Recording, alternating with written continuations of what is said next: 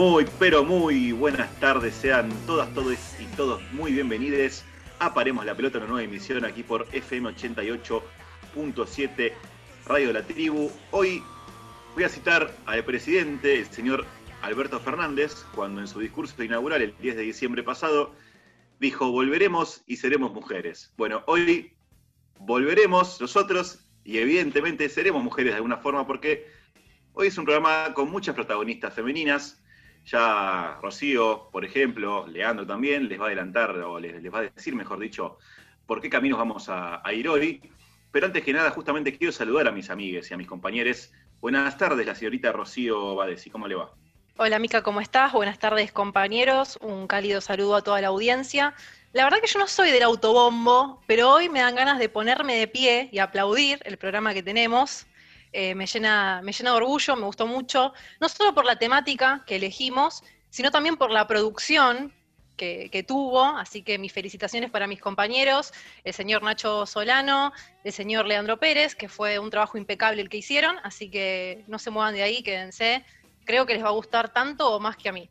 Bueno, no querés autobombo, pero hiciste un flor de autobombo. Me parece perfecto porque hoy, yo creo que hoy este, tenemos la excusa perfecta para el autobombo.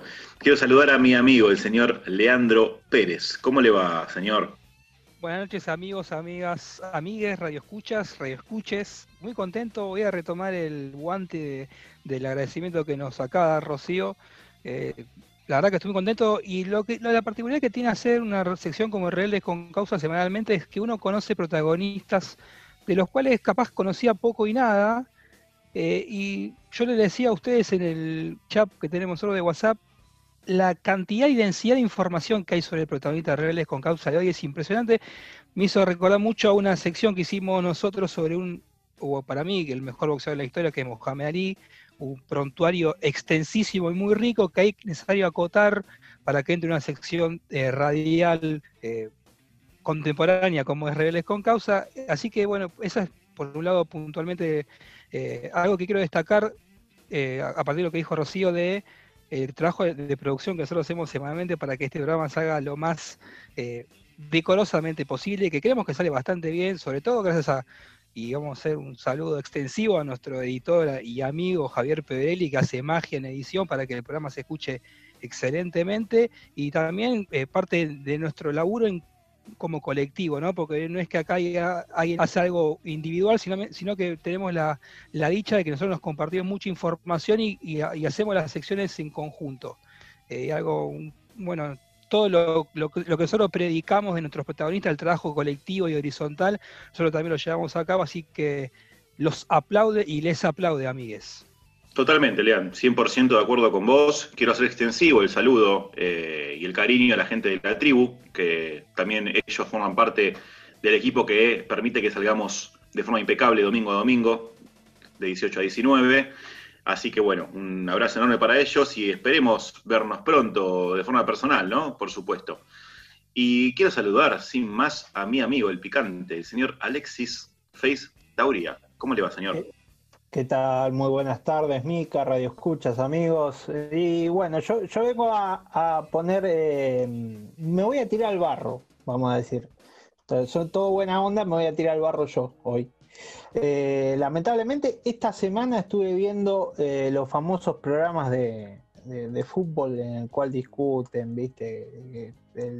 es, todo lo que nosotros no queremos ser. Y me tocó ver ESPN eh, e FC Show lunes a las 23 horas. Horrendo programa. es puro, puro puterío, se le dice, como se le dice puterío. Eh, Ruggeri contando cosas del 86 y bueno, peleándose con todo el mundo, eh, siempre tratando de poner su, su poco de fascistoide que tiene en su dialéctica.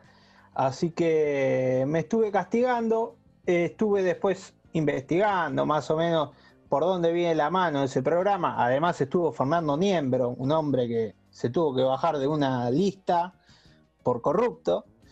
Eh, quien produce ese programa es Juan Cruz Ávila, quien es el productor de Animales Sueltos.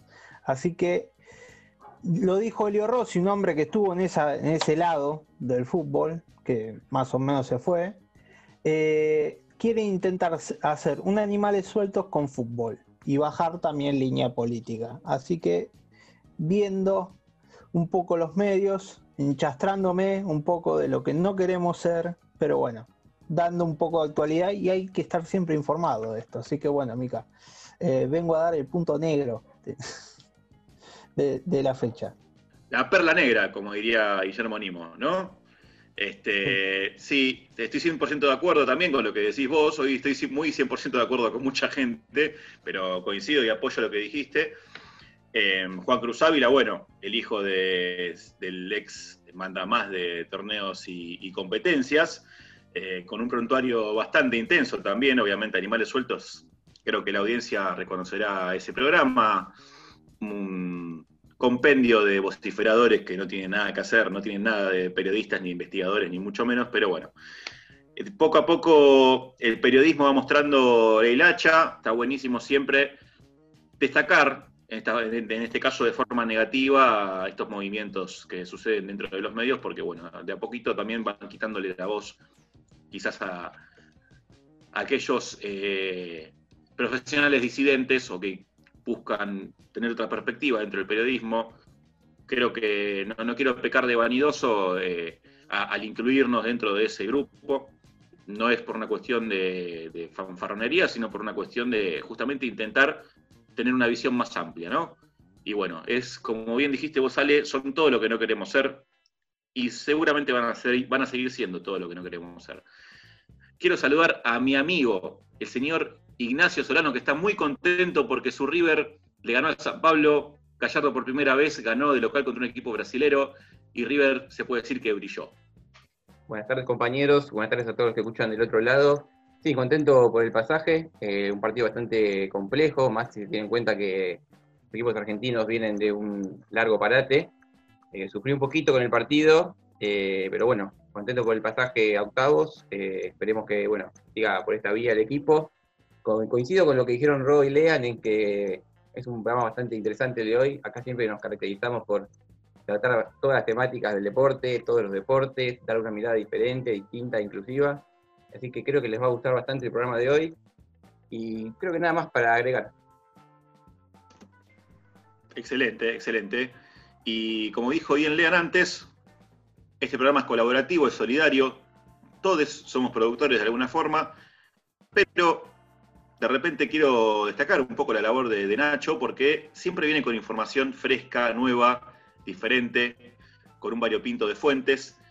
Así que antes de ir a la dinámica de lo impensado, que en gran parte se formó gracias a él, quiero dejarle las redes sociales para que se comuniquen con nosotros. Y bueno, como siempre, ustedes saben, nos aporten, nos digan, nos sugieran, nos critiquen, todo lo que ustedes quieran comunicar, lo pueden hacer mediante, Nacho. Sí, somos Paremos guion bajo la pelota en Instagram, Paremos P en Twitter y Paremos la pelota OK en Facebook. También recuerden que estamos en Spotify, somos Paremos la pelota y encuentran el link en nuestro perfil de Instagram. Y si no buscan en Spotify, Paremos la pelota y nos encuentran ahí, tienen todos los programas anteriores y este a la brevedad. Exactamente así es. Y sin más entonces nos vamos a la dinámica de lo impensado del día de la fecha.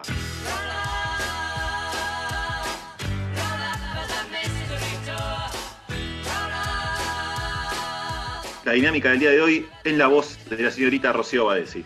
La temática del día de nuestra dinámica del impensado es las mujeres en los puestos de poder en el deporte. Teníamos una variedad de, personalidades para elegir, obviamente el tiempo es tirano en los medios, como siempre se dice, así que seleccionamos algunas. Arranco por Andrea Orts, ella trabaja en la Secretaría Técnica de Español, no sé si sabían, pero jugó al fútbol y entrenó con chicos, pero pensó que la mejor manera de trabajar en algo relacionado con su pasión era matricularse en la carrera de periodismo y especializarse en la rama deportiva. Es la única scouter o cazatalentos profesional de la Liga Española. Siento responsabilidad porque si hago bien mi trabajo esto puede influir en que otras mujeres tengan la oportunidad que he tenido yo para trabajar en equipos importantes. Tengo una profesión en la que convergen mis dos grandes pasiones, que es viajar y ver fútbol. He recorrido medio mundo y solo he visto a otras dos ojeadoras, Elena Costa, del Frankfurt, y Mariela Nisotaki, que trabaja en Norwich City. Eso fue lo que enumeró Andrea, quien trabaja desde el 2017 en el español. Su especialidad es el fútbol sudamericano, le gusta mucho el fútbol nuestro. Mi pasión por el fútbol sudamericano comenzó hace seis o siete años. Tenía en la televisión el canal que transmitía la Liga Argentina, veía partidos muchas madrugadas y luego iba a la universidad casi sin dormir. Me enamoró el ambiente que rodea el fútbol en esos lugares. Me centro sobre todo en Argentina, Uruguay y Brasil. También me toca seguir el fútbol europeo, puntualizó. Y así fue como se incorporó en el español Matías alias El Monito Vargas, que venía de Vélez. No tuvo que ir demasiado lejos para sufrir el machismo, lamentablemente, de un representante. En las oficinas del club, este le preguntó si se dedicaba a seguir el fútbol femenino y ella contestó que ni femenino ni masculino, sino que mira fútbol. Cuenta que un mes normal de competición lo divide entre viajar por España, por Europa, estar en su casa para ver eh, a las filiales e inferiores del español y se organiza para que el tiempo restante coincida con un partido del español de visitante, así también puede ir a la cancha. Buenísimo, Rob. Bien, cabe aclarar que hablamos del español de Barcelona, ¿no? El que sería el clásico de la ciudad del, del Fútbol Club Barcelona. Que bueno, de clásico no tiene mucho. El conjunto, periquito. Exactamente, de, clásico no tiene mucho porque bueno, el Barcelona lo tiene de nieto al español, pero al fin de cuentas es el derby de la ciudad de, de la ciudad principal de Cataluña. Exactamente. Nuestra segunda personalidad seleccionada fue Michelle Roberts, de raza negra y criada en el Bronx, triunfó como abogada y desde 2014 es la directora ejecutiva del NBPA, el sindicato de jugadores de la NBA. Supongo que Lean la debe tener ahí en vista. No diré que estoy orgullosa de haber sido pobre, nadie diría algo así, pero sí de que eso haya marcado cómo ha sido mi vida. Y creo que los jugadores ven que vengo del mismo sitio que ellos. Soy nada más, aunque no mida 2,10 metros ni tenga talento para jugar al básquet. Eso es lo que mencionaba. Tras su nombramiento en 2014, Roger Mason, por entonces jugador del Miami Heat y vicepresidente del sindicato, admitió que es alguien con quien tiene reciprocidad y un gran entendimiento mutuo. En 2014, Michelle se alejó de su carrera en los tribunales para luchar por los derechos de los jugadores de la NBA, tiene en su despacho una foto de Alan Iverson y otra de Harriet Tubman, una de las mujeres que más hizo por la libertad de los afroamericanos en los tiempos de esclavitud. No me levanto por la mañana pensando en las barreras que estoy derribando, solo reflexiono en qué es lo mejor que puedo hacer por mis clientes. Tengo dos sobrinas que me dicen lo orgullosas que están de mí y eso eh, sí me impresiona. Recibo cartas y correos electrónicos de mujeres que me dicen cómo les motiva ver lo que estoy haciendo. Y así, bueno, Michelle admite que apunta a ser la mejor en ese trabajo que realiza, porque si no siempre va a aparecer algún idiota, en sus palabras, eh, que diga, ¿y qué querés si es mujer? Michelle Robert tiene la particularidad que ella es la, digamos, la, máxima representante del sindicato de basquetbolistas profesionales que juegan en la NBA y fueron los mismos jugadores los que la eligieron a Michelle Robert como su representante gremial, si se quiere. Eh, por lo cual existen estas voces que infieren que hay, mujeres que están posicionadas en determinados lugares porque se pide una eh, determinada eh, igualdad en puestos laborales de jerarquía, vamos a decir de determinada manera, y este caso no es así, sino que fueron los mismos jugadores los que eligieron a Michelle como, la, como su representante, lo cual enaltece muchísimo más lo que es Michelle Roberts como profesional. Eso es lo que aclaro porque está bueno decirlo que no fue caridad lo que recibió Michelle Roberts, sino que fue eh, resultado de su laburo, básicamente. Es, es muy destacable que la hayan elegido, sinceramente. Y nuestra última personalidad destacada es Victoria Pavón. Ella es presidenta del Club Deportivo Leganés, actualmente en la segunda división de España desde hace 11 años.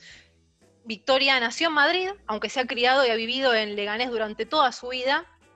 Actualmente tiene 60 años y es empresaria. En una entrevista que le hizo el diario deportivo español Sport, les hice un pequeño resumen de los puntos más importantes. Le han consultado qué falta por mejorar y ella dijo en lo laboral que en los puestos de dirección haya más mujeres, también la igualdad salarial y la educación desde la propia familia. Ahí quedan algunas lagunas.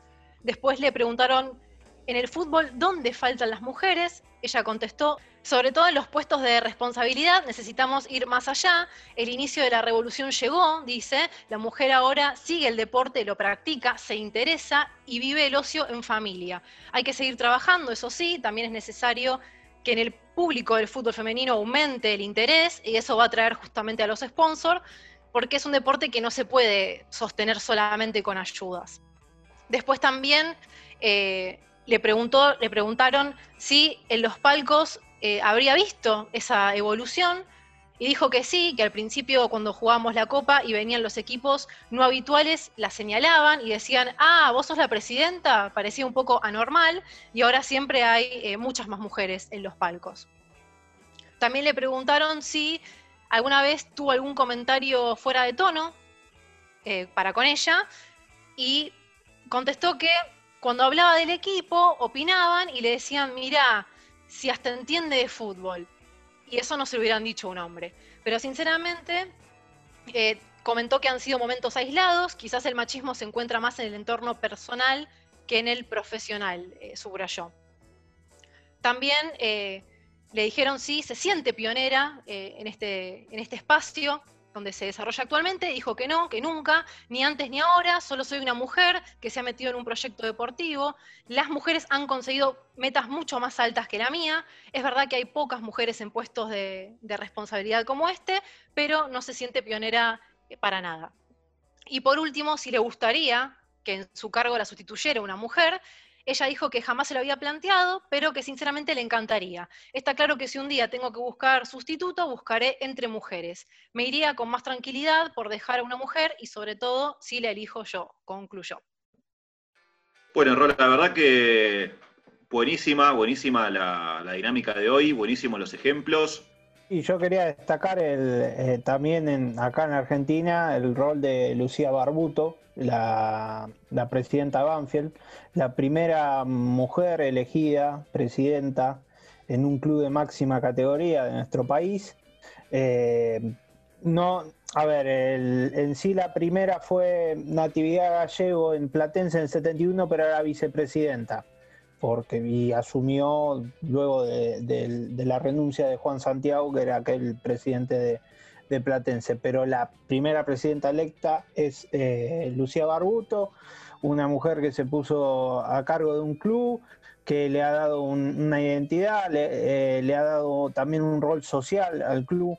Recordemos que Banfield fue uno de los primeros equipos que eh, propuso hacer los socios a los desaparecidos hinchas de Banfield y darle el rol de socio desaparecido. Eh, así que bienvenida sea eh, Lucía Barbuto y que ojalá haya más Lucía Barbuto en el fútbol argentino. Sí, yo para sumar algo quería mencionar que la que ha sido la mujer, si se quiere, en, eh, Europa este mercado de pases, que es la, manager del Chelsea, que es Marina Granovskaya.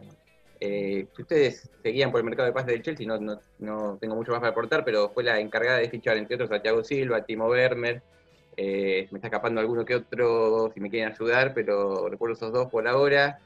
A eh, Havertz. Havertz, ahí está, el, del Valle Leverkusen que fue compañero de Alario. Pero bueno, sí, todas la mencionan en Europa como la, mujer del mercado. Excelente. Bueno, por suerte tenemos muchísimos ejemplos eh, a partir de, la dinámica de lo impensado, de los datos que trajo hoy Rocío, de, los datos que fueron sumando Nacho, Ale y Lean. Y yo creo que, bueno, poquito a poquito abogamos porque cada vez más las mujeres de alguna forma empiecen a, manejar las riendas de este mundo.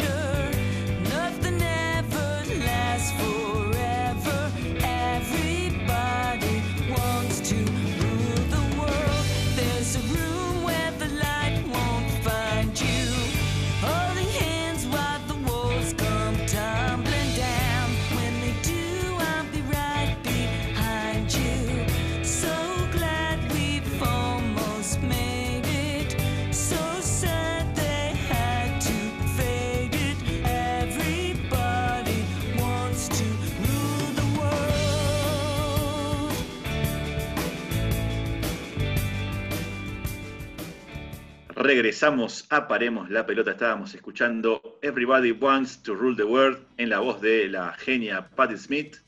Antes que nada, les queremos volver a recordar nuestras redes sociales para que ustedes nos puedan escribir y comunicarse con nosotros, escribirnos, mandarnos un mensaje de voz, lo que ustedes gusten. Las redes son las siguientes, Nachito. Paremos en Twitter, paremos guion bajo la pelota en Instagram, paremos la pelota ok en Facebook y también somos paremos la pelota en Spotify. Ahí buscan el, nuestro podcast y escuchan las emisiones anteriores y esta que estará siendo subida a la brevedad. Espectacular. Y también queremos mandarle un saludo enorme a toda la audiencia, a todos nuestros radioescuchas, a todos nuestros radioescuches. No sé si dije bien el lenguaje inclusivo, esto es un día a día. Eh, el programa tiene cada vez mejores repercusiones, tiene cada vez más seguidores. Así que les mandamos un abrazo gigante. Y no termino de abrazar a la audiencia que ya escucho esa música infernal.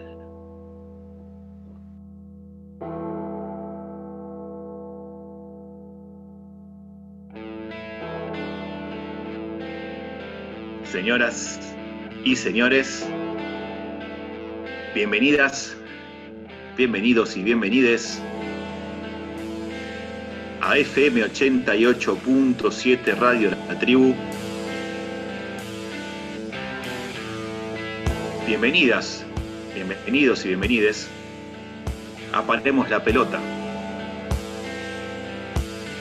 Sean ustedes muy bienvenidos, muy bienvenides y sobre todo hoy, muy pero muy bienvenidas a Rebeldes con Causa. Bueno, Lean, ¿a quién nos traes hoy? Hoy les una protagonista que no sé si es tan conocida para el denominador común, inclusive de quienes aquellos que consumen deportes en grandes cantidades, y estuvo muy bueno. Eh, ustedes, amigos, amigues, me hicieron una especie de preámbulo anteriormente porque mencionamos anteriormente aquellas mujeres que detentan posiciones de poder en deportes, se quiere, que, deportes del género masculino, ramas del deporte del género masculino.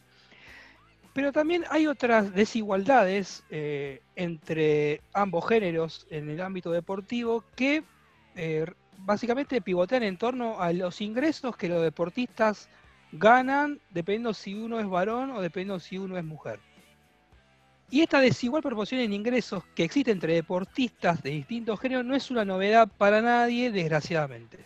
Le voy a comentar algo. Apenas terminó la temporada 19-20, digamos, eh, la temporada 19-20 para lo que es el calendario europeo terminó en junio de este año. Force publicó la lista de los deportistas que más dinero generaron y tenemos que ir recién hasta el puesto 29 para encontrar a la primera mujer. En el total de la lista de mujeres con mayor eh, cantidad de ingresos anual, hay únicamente dos. Naomi Saka y Serena Williams.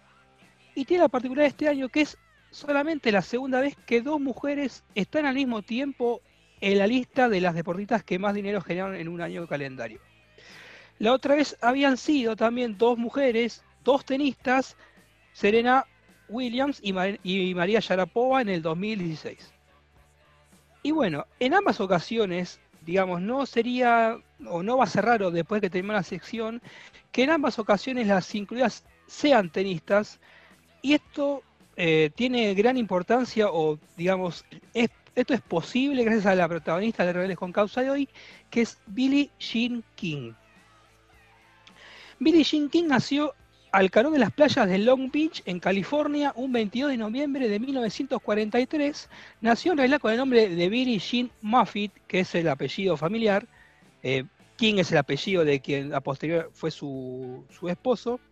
Y Billie Jean conoció los empujones, el deporte que más tarde transformó. Como le gustaba jugar mucho al softball, los papás le sugirieron que practicara un deporte un poco más femenino, y como en Long Beach había canchas y clases de tenis gratis, no lo dudó un segundo. Debutó profesionalmente unos años después, con 15 años en un US Open, perdiendo en primera ronda, pero esto no la desanimó y al año siguiente, comenzando la década del 60, ya era considerada la cuarta mejor tenista de los Estados Unidos. para tener en cuenta y que los oyentes ya vayan entrando en, contexto, ella nació en una familia conservadora, hija de padre bombero, madre ama de casa, estudió en, lo que es Long Beach eh, Polytechnic High School, que no es una super escuela, y después de graduarse estudió en la Universidad Estatal de California porque sus padres no podían darse el lujo de pagarle un centro de estudio mucho más caro. Así que para que vayan entendiendo en, el seno en el que se crió, ¿sí? Está buenísimo el dato, Ro. Y también le sumo a la gente, a ver si pueden construirse imaginariamente el contexto donde estaba eh, desarrollándose Billie Jean. Long Beach, la gente lo puede reconocer como esa playa en Los Ángeles donde eh, están los circuitos para hacer ejercicio físico. Es una localidad de Estados, de, sobre todo de, Los Ángeles, eh, donde hay una preponderancia muy eh, importante con lo que es el ámbito deportivo. Por eso existían estas canchas y estas clases gratis que a Billy G le permitieron desarrollarse como tenista profesional. Primero amateur y profesional después. En una época donde no existía la WTA, que es la Women Tennis Association, el correlativo a lo que sea el ATP eh, masculino. En una época cuando existía la WTA, viajar para jugar al tenis era un privilegio. El primer torneo eh, que pudo jugar Billie Jean fuera del territorio norteamericano fue esas primero, como eh, bien dijo Rojas, una especie de, de, vaca que hicieron los miembros de, la especie de club donde jugaba Billie Jean para que pueda jugar torneo que fue Wimbledon, nada más y nada menos, y en el año 1961. Y ya de entrada demostró lo que le iba a, lo que gustar jugar en el verde del All England. En su debut ganó el doble femenino con, con Karen Hanse, convirtiéndose en la pareja más joven en llevarse el trofeo del torneo más prestigioso y antiguo del mundo, esto es el del tenis, ¿no? El resto de su carrera es una historia bastante conocida y eh, esto primero es un pie a para que si quiere desarrollar eh, un poco más eh, la que es la carrera deportiva y lo, es la carrera en cuanto a victorias de, de Billie Jean. Eh, estos, escuchen los números, pues son demenciales. En su, carrera, en su carrera entre singlista, doblista femenina y mixta ganó 129 títulos, 39 de ellos fueron en Grand Slam. Y además en la década que va desde 1966 a 1975, Billie Jean King terminó como la mejor del mundo en seis de 10 ocasiones. Las otras cuatro, ese honor se lo, eh, se lo llevó nada más y nada menos que fue su, eh, su máxima rival de la época y una gloria del tenis femenino, que es Margaret Court, Margaret Court Smith, eh, depende de eso que le diga como quieran. Si vos querés rodarnos un, un poquito más en detalle lo que es la carrera en cuanto a trofeos de Billy, porque es muy buenísimo, está bueno destacarlo también. Sí, por supuesto. El abierto de Estados Unidos lo ganó en 1967, 1971, 1972 y 1974 como singlista y después lo ganó cinco veces como doblista en 1964, 1967, 1974, 1978 y 1980. Eh, una locura eh, lo que hizo Billy. Y se convirtió en 1967 en la primera mujer que lograba el triunfo en una misma temporada en los torneos de Wimbledon y Estados Unidos en sus tres modalidades. O sea, también le agregamos el mixto acá. Súper, súper completa Billie Jean. Perdón, Lean, para agregar un datito y hacer una comparación, el máximo ganador de títulos a nivel masculino es Jimmy Connors y tiene 109. O sea que ni siquiera se le acerca a los títulos que ganó Billie Jean King. No, por eso yo hacía aclaración al principio del programa de cuando uno hace esta, esta sección, eh, cómo encuentra personajes deportivos de los cuales tenía capaz de nombre, pero indagando un poco más se entiende la, dimensión que, tiene en la historia del, tenis como la tiene Billie Jean King, eh, ¿no? En lo que representa para el tenis, no solo femenino, sino para el tenis en general. Entonces eh, es totalmente demencial la cantidad de Wimbledon que ganó. ella ganó el primero y ganó creo que 12 Wimbledon, es una locura, es algo que eh, ni siquiera el más optimista deportista puede aspirar a ganar en su carrera. Billy Jean King, bueno, ganó casi 40 Grand Slam, así que Billy demostró no solamente que fue eh, tuvo un gran éxito deportivo, sino que también eh, sirvió para luchar por los derechos de sus congéneres, de sus, de sus compañeras tenistas. Y eso es un poco más de lo que le vamos a contar después del corte. Así que si quieren saber ¿Qué hizo de King nuestra realidad con causa del día de hoy? Después de unos minutos le seguimos contando un poquito.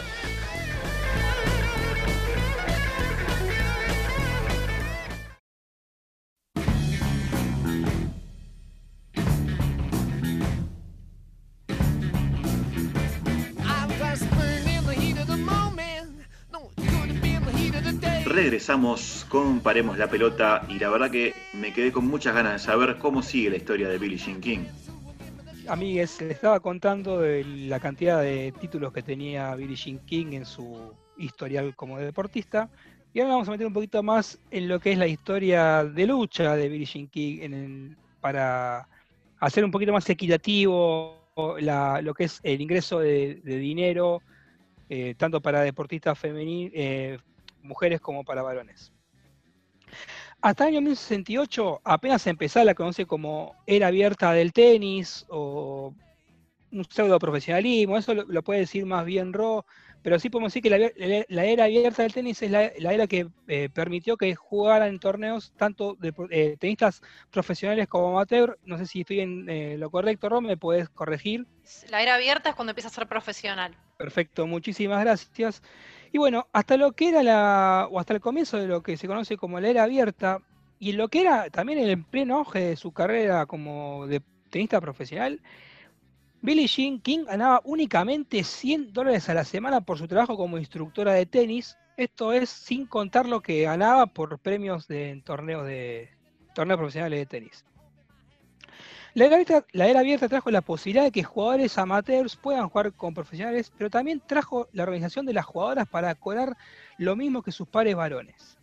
A comienzos de la década de los 70, la desigual percepción en premios era mayor que nunca. Se calculaba que un tenista percibía 12 veces más que lo que percibía una tenista por ganar el mismo torneo. Por eso, y gracias a la ayuda de su esposo Larry King y unas nueve, jugadoras más, se creó el Virginia Slim Circuits, el antecedente inmediato de lo que se conoce como el Tour de la WTA. Esto le permitió a Billie Jean King convertirse en la primer tenista en tener ingresos de más de 100 mil dólares por año.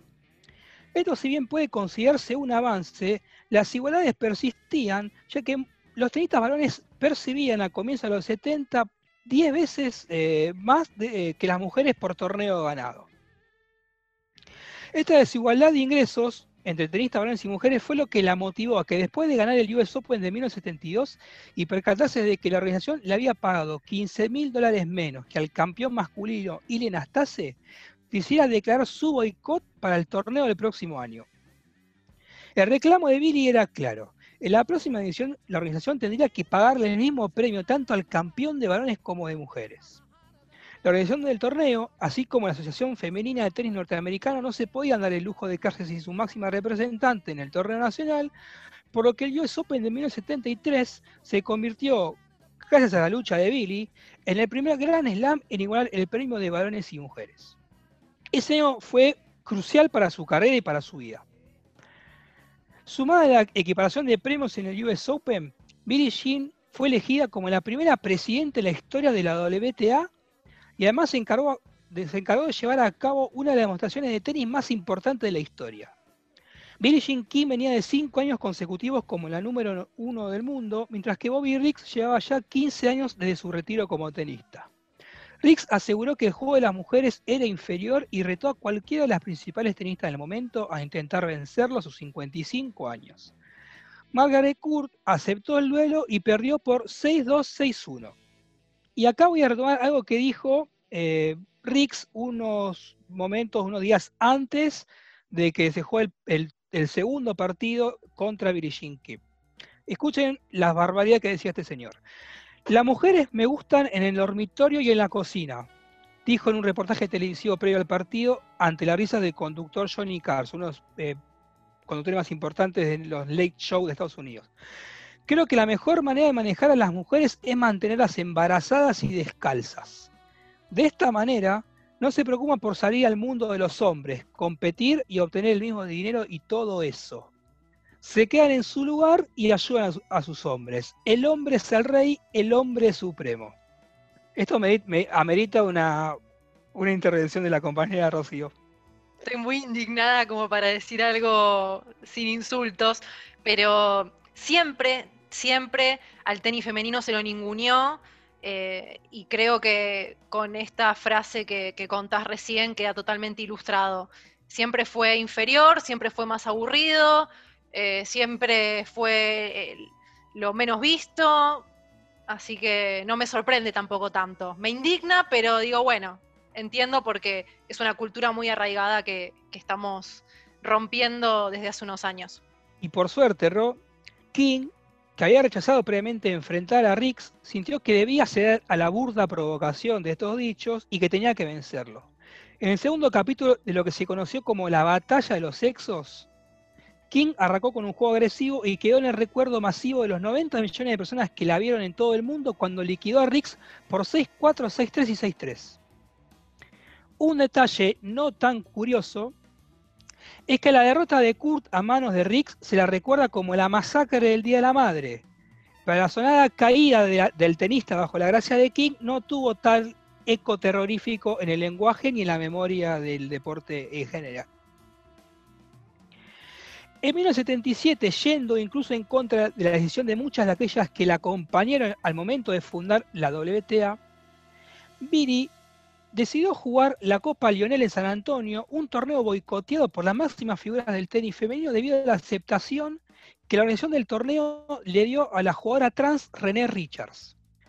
Después de algunos años de éxito, sobre todo en Wimbledon, el comienzo de la década del 80 le encontró con una camada de nuevas jugadoras, por lo que lenta pero paulatinamente comenzó a dejar de lado su carrera como singlita y se volcó de lleno a jugar dobles y dobles mixtos se retiró del juego competitivo en dobles en marzo de 1990, después de casi 31 años de carrera. Una locura, una totalmente locura para cualquier deportista en general, y cualquier deporte.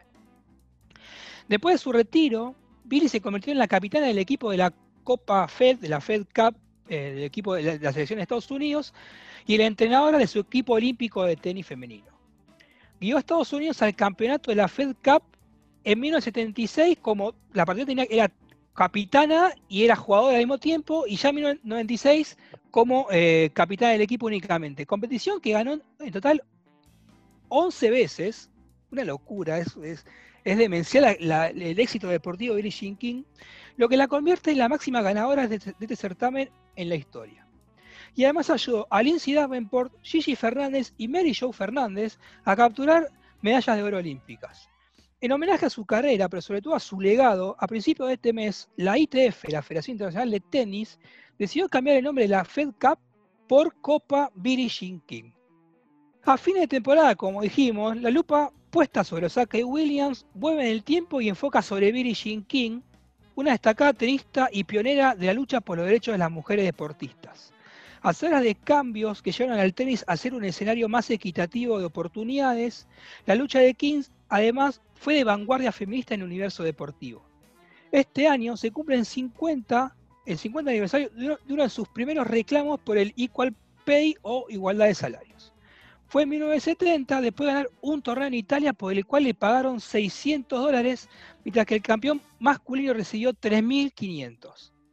La interrogante que surge, y es algo que yo eh, pongo en la mesa para que nosotros debatamos si quieren y que se quiere incorporar al debate a través de nuestras redes sociales, es bienvenido a hacerlo. La interrogante es, ¿cuándo esta lucha se va a dar para que todas las mujeres deportistas ganen lo mismo que los hombres? Para nosotros, o para mí particularmente, solamente el, tiempo y la lucha de las compañeras va a poner las cosas en su lugar. Y bueno, amigues, esto fue la historia de Billie Jean King, eh, una histórica luchadora. No voy a robar más tiempo, quiero que ustedes desarrollen lo que les pareció. Eh, y como siempre venimos en redes con causa a destacar estas historias olvidadas por el, por el, el periodismo deportivo hegemónico. Quiero destacar una faceta complicada en la vida de, Billie Jean, que creo que fue una, parte muy, muy dura de su vida, que también hizo mucho ruido en el circuito tenístico en ese entonces. Ella se casa a los 22 años, ahí contrae matrimonio con Larry King, eh, del quien adopta el apellido y a los cinco años de convivencia se da a conocer que Billy sufría una especie de aborto eh, autoprovocado, esto está muy entre comillas, eh, no, no, no, no fue confirmado, pero es como el rumor que había, al creer que su matrimonio no era lo suficientemente sólido como para formar una familia.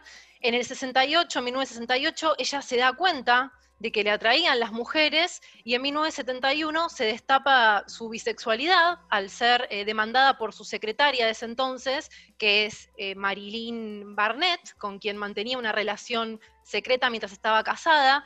Ella fue duramente criticada y se arruinó en demandas que la verdad no fueron a ningún lado, tuvo que retrasar su retirada del tenis para poder mantener eh, un remanente económico.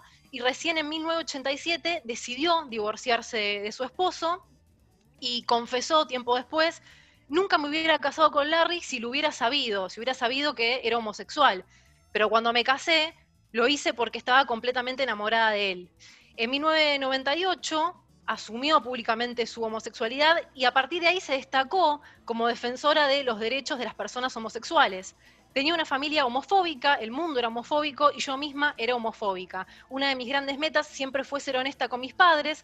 Traté de sacar el tema en varias ocasiones, pero no encontré el momento y por culpa de ello sufrí un trastorno alimenticio. Y recién a los 51 años eh, pudo hablar adecuadamente con sus padres y esta fue un poquito su, declaración y el resumen de lo que vivió eh, personalmente y, que le afectó muchísimo y recibió eh, horribles críticas eh, por ese entonces. Bueno, la verdad que es fantástico lo que, lo que relató Lean. me parece que es una luchadora completa y creo que el aporte tuyo reciente, Ro, lo ejemplifica, ¿no? Estamos hablando de una deportista que ha defendido los derechos de, su, de las mujeres en el deporte, en el tenis. No solamente se quedó con la defensa del género, sino también con la lesión sexual. Habría que ver si realmente le pasó de grande o, de grande pudo asumirlo ella, ¿no? Quizás le pasaba desde chica y bueno, como tenía una opresión permanente desde su familia, desde su entorno, quizás lo sentía muy profundamente y no podía sacarlo a la luz. No sabemos, obviamente nadie la conoce personalmente, lamentablemente sería una entrevista histórica y espectacular si alguno tiene el contacto de Billie Jean King. Ya saben las redes sociales. Rocío. Paremos P en Twitter, paremos la pelota OK en Facebook y paremos guion bajo la pelota en Instagram. Excelente. Bueno, como decía, eh, una historia más para destacar, una historia más para subrayar. Y en este caso también una deportista que tuvo mucho éxito a nivel deportivo, porque a veces, obviamente nosotros eh, hablamos de, entidades o, de deportistas o de personalidades que eh, en la vida deportiva en sí no han ganado mucho, porque por supuesto no nos interesa ese aspecto, no somos exitistas, justamente estamos en contra del exitismo, pero está bueno cuando una personalidad destaca por sus logros deportivos porque le da más visibilidad a su lucha, o a sus luchas, hablando de Billie Jean King, porque estamos hablando de una luchadora de género y una luchadora de la diversidad sexual. Entonces, está bárbaro que en este sentido el historial de la jugadora sea brillante a mí me, generó mucha, una especie de debate filosófico cuando estábamos haciendo la sección, porque mm, es particular que un deporte tan, si exclusivo como es el tenis, tan eh, para pocas personas, por,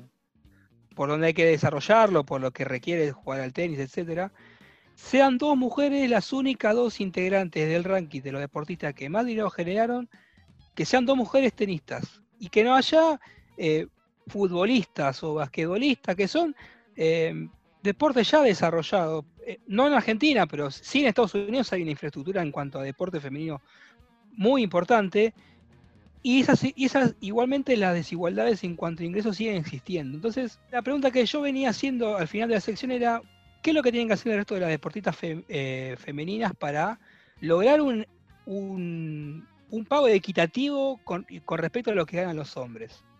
Eh, ¿es una tarea política o es una tarea que le cabe exclusivamente al conjunto de la deportista? Es, una, es una, duda que me, surge, ¿no? Porque me parece que es un cambio que se necesita inmediatamente para volver más equitativo eh, y que se pueda desarrollar el, deporte femenino en su conjunto con mayor fluidez y rapidez lo que se está desarrollando, porque eh, hay una gran ímpetu por las compañías en desarrollar facetas deportivas eh, exclusivamente femeninas, pero hablando mal y pronto, el morlaco no aparece y nosotros no vivimos de aire. Entonces, eh, es una tarea política que les compete a las compañías lucharla y nosotros acompañarlas de atrás para que todas las instituciones de las que somos parte, clubes de barrio, instituciones deportivas como puede ser eh, Boca River, Huracán, Vélez, eh, les paguen a las, a pías lo que se merecen, básicamente. Eh, entonces, creo que es, esto es un llamamiento a que nosotros nos pongamos las pilas y dejemos de vender humo si se quiere y pedir las cosas como con el ímpetu con las que hay que pedirlas, ¿no? Así es. No podrías no podría haberlo dicho nadie mejor que vos, Lean. La verdad que es tal cual lo que acabas de decir. A propósito de lo que estabas comentando, el jueves se, eligió, se eligieron los mejores jugadores de fútbol de, Europa, el premio UEFA, y en la terna de fútbol femenino salió ganadora Pernil Harder, una jugadora danesa, que ostenta el récord de un pase desde el Lyon hasta al Chelsea, o sea, ella jugaba en el Lyon, la compró el Chelsea, y el récord es 400.000 euros que básicamente comparado con el pase del fútbol de, lo que sería, eh, ni hablar, dejo de lado el fútbol europeo, vamos al fútbol nacional, con el tema del dólar, con la devaluación de la moneda. 400.000 euros es un monto que puede llegar a pagar un equipo por un jugador de, cuarta línea, si se quiere. Por un préstamo se paga eso, ese, es importante. O por un préstamo, exactamente. A nivel compra de cuarta línea. O un préstamo de un jugador que una proyección, digamos, o un jugador que ya está en el ocaso de su carrera, pero que puede llegar a rendir un poquito. Bueno, el récord de, pase, mejor dicho, el récord del monto en un pase de fútbol femenino lo ostenta Perdil Harder, recientemente elegida mejor jugadora de Europa, por 400.000 euros. Para que ustedes saquen sus conclusiones respecto a la diferencia, la brecha enorme que hay entre el fútbol masculino y el fútbol femenino. No obstante esto, desde Paremos la Pelota siempre vamos a apoyar el crecimiento de las chicas, sea en el deporte que sea, y me parece que Billie Jean King es un ejemplo más que claro de esto, y es mucho más que solo una mujer.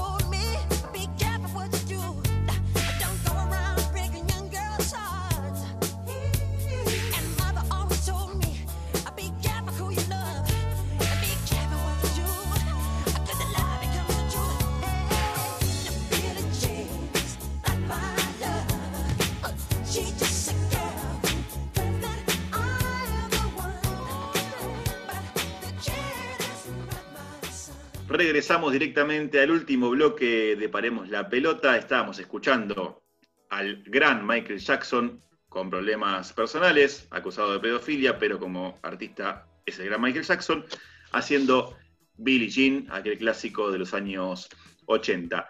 Y hoy es domingo, hay actualidad y todo, pero todas las novedades, todas, pero todas las novedades las tiene Rocío Badesi.